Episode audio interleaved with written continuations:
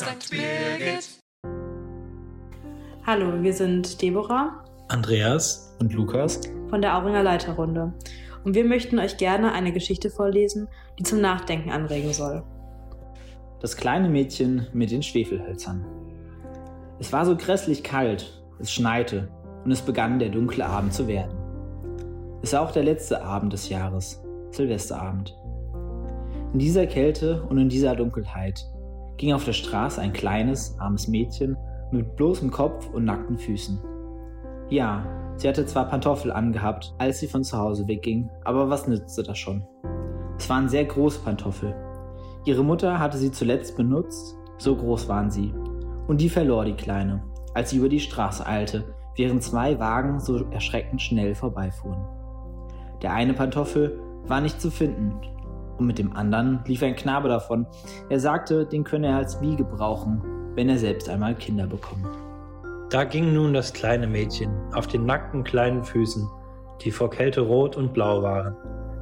In einer alten Schürze trug sie eine Menge Schwefelhölzer und einen Bund hielt sie in ihrer Hand. Niemand hatte ihr den ganzen Tag hindurch etwas abgekauft. Niemand hatte ihr eine klein, einen kleinen Schilling gegeben. Hungrig und verfroren ging sie dahin und sah so eingeschüchtert aus, die arme Kleine. Die Schneeflocken fielen in ihr langes, blondes Haar, dass sie sich schon um den Nacken ringelte. Aber an diese Pracht dachte sie wahrlich nicht. Aus allen Fenstern glänzten die Lichter und dann roch es auf der Straße so herrlich nach Gänsebraten. Es war ja Silvesterabend. Ja, daran dachte sie. Drüben in einem Winkel zwischen zwei Häusern von denen das eine etwas mehr vorsprang als das andere, dort setzte sie sich hin und kauerte sich zusammen.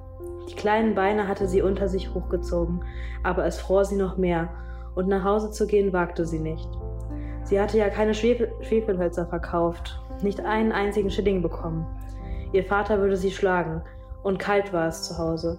Sie hatte nur eben das Dach über sich, und da pfiff der Wind herein, obwohl in die größten Spalten Stroh und Lumpen gestopft waren.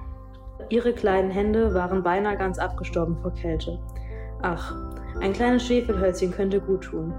Wenn sie es nur wagen würde, eines aus dem Bund zu ziehen, es gegen die Wand zu streichen und die Finger zu erwärmen. Sie zog eins heraus, Ritsch. Wie es sprühte, wie es brannte. Es war eine warme, helle Flamme, wie ein kleines Licht, als sie es mit den Händen umschirmte. Es war ein seltsames Licht, dem kleinen Mädchen war es, als säße sie vor einem großen eisernen Ofen mit blanken Messingkugeln und einem Messingrohr. Das Feuer brannte so herrlich, wärmte so gut. Nein, was war das? Die Kleine streckte schon die Füße aus, um auch diese zu wärmen. Da erlosch die Flamme, der Ofen verschwand. Sie saß mit einem kleinen Stück des abgebrannten Schwefelhölzchens in der Hand. Ein neues wurde angestrichen. Es brannte, es leuchtete und wo der Schein auf die Mauer fiel, wurde diese durchsichtig wie ein Schleier. Sie sah gerade in die Stube hinein, wo der Tisch gedeckt stand mit einem blendenweißen Tischtuch, mit feinem Porzellan und herrlich dampfte die gebratene Gans, gefüllt mit Zwetschgen und Äpfeln. Und was noch prächtiger war, die Gans sprang von der Schüssel herunter, watschelte durch die Stube mit Messer und Gabel im Rücken. Gerade auf das arme Mädchen kam sie zu. Da erlosch das Schwefelholz und es war nur die dicke, kalte Mauer zu sehen.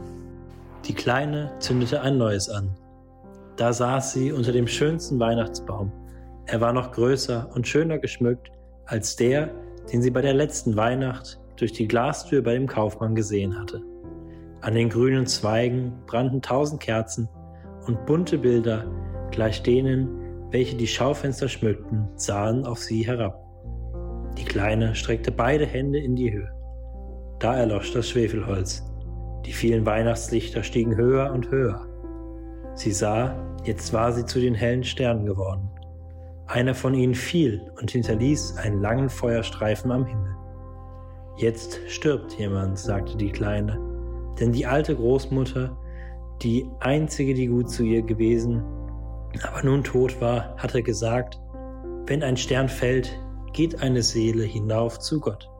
Sie strich wieder ein Schwefelhölzchen gegen die Mauer. Es leuchtete ringsumher, und in dem Glanz stand die alte Großmutter, so klar, so schimmernd, so mild und lieblich. Großmutter, rief die Kleine, und nimm mich mit. Ich weiß, du bist fort, wenn das Schwefelhölzchen ausgeht. Fort, ebenso wie der warme Ofen, der herrliche Gänsebraten und der große, gesegnete Weihnachtsbaum. Und sie strich hastig den ganzen Rest von Schwefelhölzern an, die im Bund waren. Sie wollte Großmutter recht festhalten, und die Schwefelhölzer leuchteten mit einem solchen Glanz, dass es heller war als der lichte Tag. Großmutter war früher nie so schön gewesen, so groß gewesen. Sie hob das kleine Mädchen auf ihren Arm, und sie flogen in Glanz und Freude so hoch, so hoch dahin. Und dort war keine Kälte, kein Hunger, keine Angst. Sie waren bei Gott. Aber im Winkel beim Hause saß in der kalten Morgenstund das kleine Mädchen mit den roten Wangen, mit einem Lächeln um den Mund, tot. Erfroren am letzten Abend des alten Jahres. Der Neujahrsmorgen ging über der kleinen Leiche auf, die mit den Schwefelhölzern da saß, von denen ein Bund fast abgebrannt war. Sie hatte sich wärmen wollen, sagte man. Niemand wusste, was sie Schönes gesehen hatte und in welchem Glanz sie mit der alten Großmutter eingegangen war, zur Neujahrsfreude. Mit dieser Geschichte wollen wir zum Nachdenken anregen.